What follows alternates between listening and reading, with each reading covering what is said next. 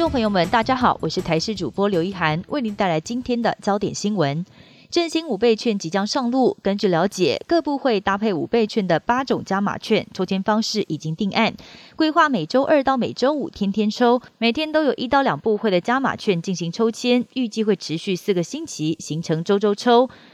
民众怀抱中奖的小确幸，但学者跟业者认为，关键还是在疫苗够不够用，能不能够安心接种，而不是防疫半吊子就推出烟花式政策。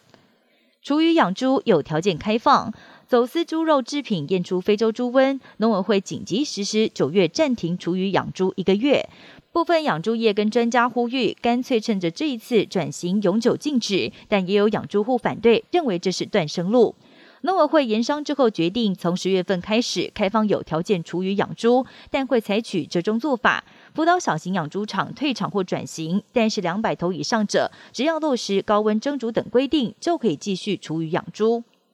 南北天气两样晴，北部高温上看三十六度，中南部全天防降雨。中央气象局表示，今天中南部一整天不定时都会有阵雨或雷雨。高雄今天凌晨三点多降下大雷雨，闪电跟雷声就像打在身边一样，非常吓人。幸好整体降雨比昨天还要趋缓一些。其他各地今天是多云到晴的天气，午后会有局部短暂雷阵雨，而午后降雨主要集中在北台湾山区，会有局部较大雨势发生。气温方面，白天比较闷热，北部及东半部高温可以达到三十三度到三十五度，大台北跟台东有局部地区达到三十六度以上高温，而台东则有机会出现焚风。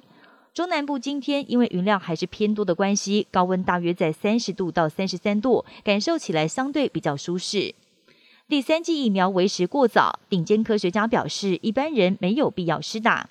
最近有研究显示，新冠疫苗的保护力会随着时间下降，让很多民众都担心自己是不是需要打追加剂。但是，研发 A Z 疫苗的牛津大学教授却出面反对全民补打计划，主张并不是每个人都需要施打第三剂，因为 A Z 疫苗的效力在大部分人的身上效果都可以持续的很久，除非是一些免疫力比较低的人群，或者是出现新的变种病毒而导致疫苗不再能抵抗病毒，才需要广泛的施打追加剂。英国金融时报在日前报道，美国拜登政府认真考虑允许台湾将驻美机构更名成为台湾代表处。中国外交部证实，中方已经向美方提出严正交涉。发言人赵立坚敦促美方遵守一中原则，并且再次强调，台湾是中美关系中最重要也是最敏感的核心问题。指出，拜登和习近平九月十号通话就已经表明，美方无意改变一个中国政策，要美方慎重处理台湾问题，避免损害中美关系以及台海之间的和平。塔利班接管阿富汗之后，口口声声承诺不会报复反对者，会尊重人权，但是联合国官员接获可靠消息表示，塔利班不但是不尊重女权，还以暴力对付示威者，甚至报复性杀害一些反对者。而阿富汗反抗势力对抗塔利班的最后据点庞吉下省也被证实有好多个人遭到杀害。阿富汗现在可以说是人人自危。以上新闻由台视新闻编辑播报，感谢您的收听。更多新闻内容请锁定台视各节新闻以及台视新闻 YouTube 频道。